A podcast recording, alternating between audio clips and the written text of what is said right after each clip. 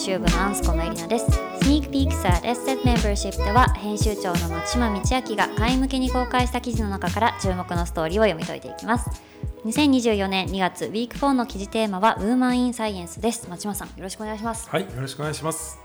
本日はゲノム解析ベンチャージーンクエストの創業者である高橋祥子さんにも来ていただいています。高橋さんよろしくお願いします。はいよろしくお願いします。高橋さんには WIRED の公式 YouTube チャンネルで配信している Tech Support シリーズであの生命科学者の立場から遺伝子についての質問にもお答えいただいていますがあの今年に入って不老長寿バイオテックスタートアップタズを立ち上げられたんですよね。はい。社名のタズっていうのはどんな由来があるんでしょうか？タズっていうのは長寿の象徴である鶴を日本の昔の言葉でタズっていうんですよね「万葉集」の中によく出てくるんですけど「タズ鳴き渡る」とかっていう表現がすごいよく出てくるんですけど、まあ、長寿の象徴ということで、まあ、不老長寿にフォーカスしたテックベンチャーなのでそこから由来が来ています。えー、鶴っていうところだったんですね。日本らしい、うん、いや日本らしいものがいいなと思って日本から世界に発信していくので、そうかそうか。はい。はい。後ほどタズについてもいろいろ聞かせてください。はい、あの松山さん今週はウーマンインサイエンスが記事テーマですが、最近このテーマに関連するなんか面白い書籍を読まれたとか。はい、そうですね。ちょうどこのウーマンインサイエンスってワイヤードでもこれ US で、まあ、シリーズで記事が10本ぐらい出ていて、まあ、初めてこういう切り方してたんですけれども、うんうん。ちょうどこれまでの経済で無視されてきた数々のアイデアの話っていう憲法でいただいてなんか年末年始にパラパラ読んでこのタイトルだけ聞くとなんか経済とアイデアとイノベーションの話かなと思うんですけれどもなん。か実はイノベーションとジェンダーについての話で、なんか例えばその僕らスーツケースキャスターがついていてゴロゴロ回して運ぶと思うんですけれども、あれができるのに5,000年かかった。要するに車輪が発明されてから、カバンに車輪つければ運ぶの楽じゃんって思うまでに、ずっともう20世紀までそれが開発されないでそれなぜかっていうと要するにその男性は重いカバンを手で持つべきだとか女性はそもそも長距離移動をするべきじゃないとかっていうそのジェンダーの考え方があったから誰もが運べる車輪付きスーツケースっていうものがっていうもののそうそう技術革新が阻害されていたとか100年前に実は EV ってあって電気自動車とガソリンのその自動車って両方あったんだけれども、まあ、電気自動車静かだしスムースだしあんまり充電できないから距離が出ないし遅いと。でこれは女性の乗り物だ。で逆にそのガソリンの内燃機関のやつは速いしもう音もでかいし長距離ブワーンっていくしこれ男性の乗り物だって言って結局は男性社会の中でそっちが選ばれて EV100 年ぐらいこうその後なんていうか浮上してこなかった、まあ、だから要するにそのジェンダーとイノベーションについて、まあ、すごい全然知らなかった話がたくさん詰まってるんで、まあ、ぜひなんか気になったら読んでいただきたいなと思うんですけれども、なんか翻ってこの「ウーマン・イン・サイエンス」っていうことで高橋さんにも、はい、あのまあ、このテーマをね例えばそのサイエンスってものはこう普遍なのに、なんでここでウーマンで区切るんだとか、うん、まあ、あの多分そういう見方もあると思うんですけれどもいや、まあ、本来なんていうかサイエンスをするのにその女性の方が向いてる男性の方が向いてるってあんまりないと思ってるんですよ。うん、ただ特に今の日本においてはあまりにも少ないのでやっぱりウーマン・イン・サイエンスっていうのを取り上げるっていうのはすごくいいことかなと思うんですね。であの例えばジーンクエストの研究開発部、まあ、いわゆるそのサイエンスをやってるような部署に結構女性が多いんですけどその女性に、まあ、なんでそういう領域を選択したのかっていうことを聞いたんですよその子供の時に。でそうすると2つあって1つが身近に親戚または先生でその理系の女性がいたっていうのが1つ。でもう1つが母親に反対されなかったっていうその その2点が合わさった時にその領域を選択するっていうことがあって。なのでちゃんとサイエンスの世界にも活躍している女性がいっぱいいるんですよって発信することはすごく有意義かなとは思います、うん、そう言っていただいて出ているあの科学者主に宇宙物理の女性がなぜか多いんですけど今回は、うん、ただね僕なんかはまあ全然恥ずかしながら知らない方々ばっかりなんですけれども、うん、逆にそういう方々が本当に活躍しているっていう姿を出すっていうのはすごいまあメディアの役割の一つなのかなと思っていて、うん、ちょうど先週東大にお邪魔する機会があったんですけけれどもあの今副学長をやられてるその林さんが、うん。東大もねわっとおしなべると多分女性2割とかはい3割そうですぐらいで,、ね教授というかこう先生の方もすごく少なくて、まあ、それをうん。あの将来的に50%以上にするよっていうのをうん。まあやられてるんですけれども、はかなりその特殊な空間なんだ東大はみたいなことをずいぶん。林先生はそういう意味ではおっしゃっていて、うん。なんかそういう意味でその研究分野に女性を入れていくって、まあ、ある種そのアファーマティブアクションじゃないですけれども、なんというか意識してでもそういうふうにこうどんどんどんどん数字をまずはこう積み上げていくっていうようなものっていうのは高橋さん同じ東大として私も東大の経営協議会の委員なので、はまさにそこはまあ関わってはいて、うんうんうん。絶対に必要なことだとは思いますね、うん。まあ、特に東大ってその日本の国立大学の中でも女子学生少ない方なので、うん。頑張っていくべきとこだとは思いますね。例えばサイエンスのそのいろんな学会あるじゃないですか。はい。で学会の懇親会みたいなとこに行くと、偉い先生方ってほぼ男性なんで、うんうん。なんていうかこれはこれですごく偏った異様な世界だなと思いながら見てるんですけど、まあもちろん分野によるとは思いますけど、うんうんうん林先生いらっしゃる情報学館は、はい。でも女性が4割ぐらいまで来たってまあ、だから東大なので頑張ってますっていうことをおっしゃってて、おまさにおっしゃるように分野によってあるなとか思っていて、まあ、ワイヤードでも、まあ、やっぱりそういうところすごくあの、はい。まあ、気にはしていて今だったら、うん。じゃあ生成 AI ですとか、うん。メタバースですとか、うんなんかそういうこうエマージェントテクノロジーみたいな、まあ、ワイヤード取り上げるじゃないですか。はい。いつもそのジェンダーバランスっていうことと、うんその新しいそのテクノロジーについて取材をするっていうのでうん。結構苦労することが多いんですよね。うん。いやでもそのいないわけではないですよね。AI のスタートアップも女性で起業されてる方もいっぱいいますし、あちょっとワイヤードさんわからないですけど、メディアが取材する人ってうん。メディアを見てまた他のメディアが取材するじゃないですか。はい。だからどんどん偏っているとは思っていて、はいフィードバックループがあそうです働いてっちゃうですね。そうですそうですはいうん。どの人を取材しようかなって探す時にそのメディアに出てる人がうん。見つかりやすい、だから一部の人に集中するっていう話だとは思うんですようん。ね例えば研究者でもその発信してる人とそうじゃない人はいるわけなんですけど、はい。メディアに出てる人が優秀かっていうとまた別の話でメディアに出てる人をメディアが取材するからそうなっているだけなんですよね。はい。はい。メディアとかソーシャルメディアがそこの単純に偏りやすい構造になってるだけの話だと思うんですけどね。うん。例えば AI だと倫理的 AI とか、うんうん。そうやっぱり AI の技術もガンガンそのパラメータ数増やしていくぜっていうよりは、うん。その AI がどういうふうに社会的なこう影響と教育とか、うん。なんかやっぱりそっち側に女性の研究者多いなとか、うんうんうん。あるいはその女性の研究者がいち早く、うん。あこの分野やらないとまずいと、うん。その科学者がそこ入っていかないとまずいっていうんで、そっちに行くようなうん。流れが多いようにはうん。思うんですね。だからななんかこうやっぱりそのユニバーサルなこうものと、うん。でもなんかこう役割をこう、まあ、社会の中でどこ取っていくかみたいなものが、まあ、うんだからそういうバイアスもあるかもしれないんですけれども、うん。でもそれで言うとあの高橋さんジンクエストをこう立ち上げられてしかもその博士課程の在学中にもともと立ち上げられたっていうのもあって、やっぱりその当時もう10年以上前かもしれないんですけれども、まあ、今以上に多分そのウーマン・イン・サイエンスってすごくこう、うん。メディアの中で、まあ、それこそメディアが普段うん取り上げない、うん。あのところからこうやられてきて当時どうだったどういう取り上げられ方をしてそれは本人としてはこうだったとか。いやなんでしょうね。割とそのゲノムの領域がなんていうか物議を醸しやすい領域ではあるので、うん。その倫理的にうん遺伝子情報を知る知るのがいかがなものかみたいな議論とかもあ,、るし神への冒涜だみたいなことを言う人もいるし まあいろんな議論があるような領域なんですよね。でその中でも25歳の小娘が やるのはどうなのかみたいなことを言われたりはしましたけどね。あそうですか、いろんなこうしがらみがないから挑戦できるっていうこともあったかなとは思ってまして。うその批判的な意見も受けることがありまして、は遺伝子情報なんかをインターネットなんかでうん。扱うのは危ないとか、遺伝子を調べるっていうことがその差別につながるんじゃないかとか、うん。まあ、結構いろんな批判をいただくこともあったんですけど、うんうん。単純にそのゲノム情報をちゃんと解析して本人にフィードバックして予防のために役立てるかつデータが集まることでサイエンスが進んでいくっていう、うん、そのいいことしたいよねと思いながらやったのでなんかめちゃくちゃ批判されるって分かってたらできなかったかもしれない。で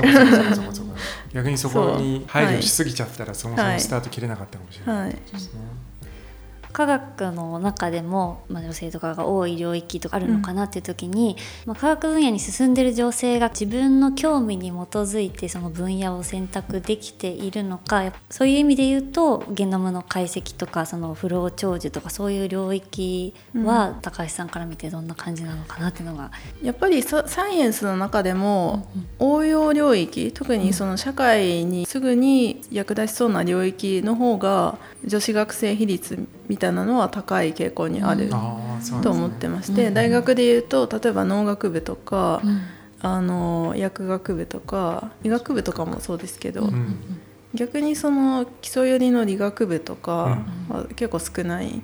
ですよね。でそれは今の日本の社会、まあ、今変わってきてるのかもしれないですけれども、うん、日本の社会の中でその女性が理系を選択することに対して、うん、やっぱ言い訳が必要なんですよね。うん、言い訳が。そう言い訳が必要なんですよ。はい、親に対して、まあ、周囲の人たちに対して。自分はもう好奇心のままに何何の役に立つか分かんないけど突き進むんだっていうことが親から許されないみたいな環境はあるかなと思ってまして。じゃなくてちゃんとこう手に資格が例えば薬剤師とか資格があるから手に職がつくとか、うん、その社会のためになる研究をするんだっていう言い訳を することで入りやすいという傾向にあるという話を聞いたことがあります。例えば私も博士課程に進学する時は反対されたんですけど母親に。あそうなんですか。反対っていうかもう決めた後に言ったんでもう反対も何もないんですけど、はい、言われたのがその女の子が博士課程なんか行ったらその就職もできないし結婚もできなかったらどうすんのよって言われたんですよ。うん、いやそもそも女の子がっていうのも間違ってるし就職がゴールなのも間違ってるし結婚がゴールなのも間違ってもうなんかツッコミどころが多すぎても何も言えなかったんですけど。父親が割と何て言うかそのフラットな考え方だったんで、うん、もう別に女性男性にかかわらずやりたいことやればいいしやりたいと思って進んだ道の責任は自分で取れという感じだったんで。うんまあ、別に博士課程行ってもいいしなんなら海外行ってもいいし就職してもいいし官僚になってもいいし何でもいいんじゃないみたいな感じだったんででもそんなあの高橋翔吾さんまさにねそういう意味では先ほど上がっていた日本の中ではやっぱりウーマン・イン・サイエンスのロールモデルになってると思うんですよね。多分もう高橋さんを見てさらに下の世代の方ってあこういう道もあるんだそんな高橋さんが今年1月24日ですかね発表されてこう、新しいスタートアップタズ。そうですね。あの不老長寿テックというかそのエイジングテックの領域ってここ10年ぐらいで世界的にはすごく進歩していて、まあ、昔から何ていうか権力のあるお金持ちの人たちが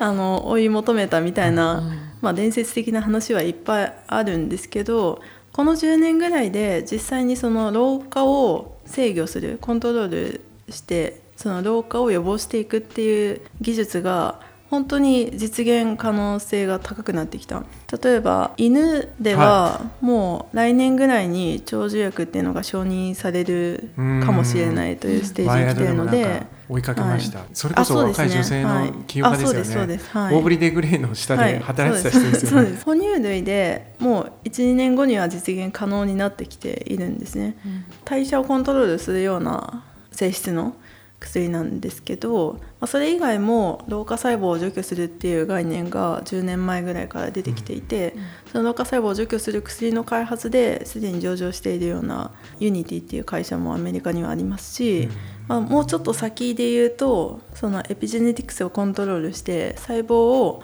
若い状態に戻すっていうような、細胞のリプログラミングをやってるようなスタートアップもいっぱい出てきていて、まあ、それはもう少し人への応用は先だと思いますけど実用可能性がかなり高くなってきているっていうのがこの10年ぐらい。そのテクノロジーがあるっていうのもあるし、そのやっぱり社会課題として、うん。その日本がもう高齢超高齢化社会のその次のステージに行ってるわけですよもう超超高齢化社会に行ってるわけですよね。うん。あの定義的には。やっぱり高齢化の最も重要な問題が何かっていうと、健康でいられる健康寿命と寿命の間の期間が長すぎるっていう話なんですよ。うん。男性だと約9年女性だと12年以上も健康でない期間があると。でそれがやっぱり医療費を圧迫していて介護人材が不足していてこう社会的な負担をかけていると。なのでその健康なまま生涯を遂げるっていう人が増えればそれはテクノロジーの力で実現できるようになると思うんですよね。増えればもうその社会課題に対しても非常にこう大きな価値を出せるっていうそのサイエンスが進んできたかけるうん。社会課題が顕在化してきたっていうタイミングで、うん。まあ、今その領域でチャレンジをしている。今おっしゃったように日本超超高齢化社会っていう意味で言うと、日本では実際のところこういう研究ってどういう状況なんですか、あのーランドスケープとしては。スタートアップはす少ないんですけ少ないですね。ど、はただ研究としては面白い研究をしているところっていうのは結構あってうん。いろんな大学で。例えば老化細胞を除去するワクチンい。はい。を研究されている、ワクチン。はい。あの順天堂のみ南野先生とかもいらっしゃいますしオートファジーってはいいうその体の不要なものをこう除去していくようなシステムも長寿に関係しているんですけどそのオートファジーっていうのを研究していてオートファジー GO っていうスタートアップを立ち上げられた阪大の吉森先生っていう方もいらっしゃいますしまあ結構あのいろんなところでいろんな研究は実はされてはいるんですよね。僕もねあの内閣府のムーンショットアンバサダーというのをややってるんですけれども、目標7でやっぱりその2040年までに、うんまあ、100歳まで健康でいるみたいな。多分だから、うん。その100歳まで生きるとかっていうよりも、うん。ね、昔はなんかピンピンコロリみたいに言われてましたけど、うん。健康なままっていうのは国の目標としてもまあ一応掲げられていて、まあ、研究はいろいろあってその中で今回そのタズでは例えば今挙げられた代謝系に働きますとか、うん。あるいはその老化した細胞そのものを取り除きますとか、うん。そのあとはそのエピジェネティクスって3つを挙げられていて、うん。なんかどこが高橋さん的にはあー結構いいん私たちじゃないかが研究しているのは、はい。その代謝のコントロールっていうアプローチと、はい老化細胞の除去っていうはい2つのアプローチを研究してますね、あの実はこれまで3年ぐらい水面下でずっと研究をあ やってきて、で それで有効な成分とかを見つけてそれうんを創薬研究の方に今生かしたりとか、まあ、あとは創薬ってなるとやっぱり病気になった後の人へのアプローチになるので、ーはい。加齢性の病気を発症する前の人に予防のために飲んでもらうようなサプリメントとか、うんまあ、食品の開発っていうところもはい。今取り組んでます、へー。老化を遅らせるあるいはこう止めるっていう意味で、それってこのサプリ飲んでたらあとうんタバコ吸って酒飲んでガンガンやってても大丈夫ってわけじゃないじゃないですか。そうですね。きっと。はい、なんかそういうところのななんて言うんでしょうね。機能性とそれこそ社会へのメッセージングみたいなバランスとかってなんかどういうふうに考えていやそこ難しいですよね。多分ジンクエストとまた同じようなそうなんですよね。そういはい。う一番難しい領域に、やっぱり私自身がそのサイエンスありきなので、うんうんサイエンス的に価値があるその機能的な価値があるっていうところからスタートしてるんですけど、それをどうやって社会にどういうメッセージで伝えていくかっていうところがやっぱり一番難しいところですよね。なんかねそのそれこそシリコンバレーのミリオネアみたいな人たちだとはい、割とこうマッチョな感じで、うん、長生きするぞ俺らはもうついになんか生物の限界を超えたみたいな。まあそういうのも割となんていうかワイヤードだとねそういう人たち多く見てるし、うん、すごい西洋的な考え方ではありますよね。はい、ありますよね。そういう意味ではなんかタズっていうそのはい。日本からっていう意味では、うん。日本まあちょっと書かれてたのとかを拝読すると、あれですよね。エクスプライズ財団、エクスプライズにもはいはい挑戦されあるっていう。ね。はい、だからその時は多分世界中からそういうプロジェクトがこう応募されてきてきそうな中そうです。はい。で日本の優位性とかままさにそこのなんかどういうふうに打ち出していく戦戦略というか。西洋的なあの西洋的といったのはその老化っていうものを一つの病気とみなして、はい老化は敵だと、うんうん。そうですね。そういうメでッセージそれと戦うんだみたいな考え方っていうよりは、まあ、これまだ仮説ですけど、その日本においてはそのおそらくまあグラデーションだと思っていて、ただ老化っていうものをいい老化を定義して、うんこういう老化の仕方が、うん。その老化と共存していくみたいな、うんうんっていうものを定義するのがいいんじゃないかなとは思ってたりするんですけどね。まだわからないです。なんかあのテックサポートを高橋さんが出てる回を見させていただいた時に遺伝子なりまあ他の方法を用いることで将来的にはいつか200歳まで生きれるようになるかもみたいなことをはいおっしゃっていたのが結構衝撃的であ例えばまあ100歳以降ちょっと不健康にあと100年生きるとかは嫌だなって正直思うんですけど、はいはいそれは健康的にもしかしたら2世代ぐらい生きられるかもしれないってなった時に、うん。もうやりたいこと1世代ではできなかったことがどんどんできるだろうし、うん。仕事の捉え方もいろいろ変わるのかなと思うんですけど、そういう意味でこう高橋さんが何かちょっと期待されていることこういうことが起こって面白くなるんじゃないかなみたいなことって何かあったりしますか、そうですね。あの例えば、まあ、少なくとも今人間の最高寿最高寿命、ん。あの過去一番長く生きた人が122歳なんですけど、まあ、120までは少なくともいけるだろうとは思ってますと。うん。で私が35ぐらいなので120だとあと85年じゃないですか、うん。で今の日本の平均寿命が85歳なんで 今人生が始まったようなもんなんですよ。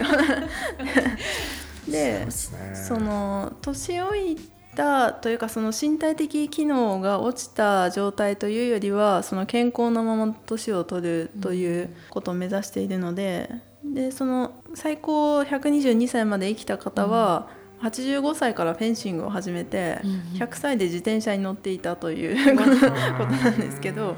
あのそんな感じになるとは思いますね。体が元気だと精神的にも影響を与えるとは言われていて、なのでなんていうかこういうことを始めたっていうとこれ以上社会に老害を増やすのかみたいなことには言われたんですけど 友人から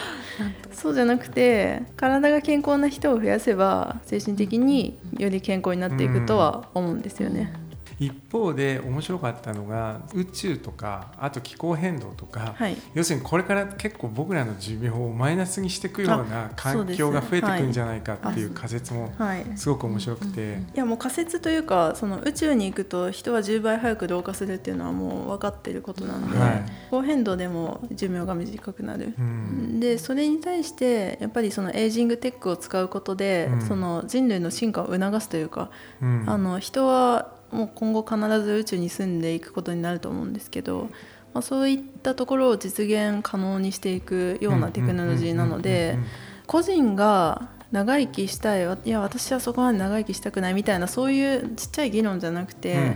っぱりその人間の可能性を広めていくっていうような領域ではあるんですよね。はい、でそんなタズ、はいあの今創業フェーズということではい なんかあのメンバーも募集されてるんですかね？はいどういう方々とか？あの、はい特に今今っていうかまあちょっと長い目線なんですけど COO になる人を募集してますんで我こそはという方はぜひご連絡ください。お今聞いてる方でどんな資格を持ってる方がいいやるなと思ってまああますか、の経営経験または事業経験がありまあかつヘルスケア領域で経験がある人だと嬉しいなという感じではあるんですけど、やっぱり、あのアメリカでもこの領域はい。がすごく発展したのって、はい研究者とか医者じゃない人たちがいっぱい入ってきたからすごく盛り上がってるんですよね。だからそういうその研究者じゃなくても来てほしいなと思います。はい、お募集中とのことで、はいはいぜひリスナーの方々もチェックしてみてください。ウィーク4はあのウーマン・イン・サイエンスを取り上げまして世界の第一線で活躍する一方見過ごされがちな科学者たちにスポットライトを当てたシリーズを SZ メンバーシップ向けの記事として展開していますのでぜひ読んでみてください。最後は編集部やゲストのおすすめを紹介するワイヤードレコメンズコーナーです。今日は高橋さんに何かレコメンドいただきたいと思います。よろしくお願いします。えー欲望の見つけ方っていう本が面白かったなと思いましてルーク・バージス、欲望、うんこのお金、恋愛、キャリア。はい人は皆誰かの欲望を模倣するっていうこれはどういう本なんでしょうか？これはあの何かを食べたいとか寝たいとかそういう生理的な欲求を超えたが満たされた後の何かをしたい何かを欲しいっていう人々の欲求が基本的に他人の模倣であるという前提に立っているような本なんですけど、まあ、それは本当そうだなと思ってまして特に SNS インスタとか TikTok とか、まあ、そういうところでインフルエンサーが持っているものが欲しいとか他の人が欲しいものが欲しいみたいな、あの世界になってるっていうのはそういう心理に基づいてるんだなというとこですね。でそれをポジティブに起業してる人たちの中に入れば自分も起業してしまうみたいな、う そういうなんていうかやりたいことを見つけていくっていう力に変えることもできるしただなんか嫉妬心をこう増長させてこうネガティブな世界になる原因でもあると。いうことでそれに対してこうどう対処していくかみたいなことが書かれている本ですね。えー、あその実際に欲望をどうコントロールしていくかみたいなヒントが得られる本、はいはい、あそうですね。はい。いやだから私もその何かを購入する時はその世界中の誰もが欲しくなかったとしても自分はそれは欲しいのかという問いに 答えてから買いますねいつも。この指標いいですね。取り入れたいな。はい、幻想じゃないのかっていう。なんかスマホのウォレットで買おうとする瞬間にその言葉が出てくるといいですよね。さないと買えないみたいな。模倣っていうところからそれを打てるころすごく面白いし高橋さんが科学者の視点からそこを面白がってこう読まれてるっていうところですごく今日の話にも関連するコメントいただいたなというふうに思いました。早速読んでみたいと思います。はい。町間さん高橋さんありがとうございました。ありがとうございました。ワイヤードはカルチャーからビジネス、科学、デザイン、ライフスタイルに至るまであらゆる側面に光を当てる未来を実装するメディアです。有料サブスクリプションサービスワイヤード SZ メンバーシップでは厳選されたロングリードや編集長のレター雑誌のデジタル版イベントなどを通して知的好奇心を刺激するアイデアとインサイトをお届けします。Spotify の Q&A や SNS でご感想などお待ちしております。それではまた来週。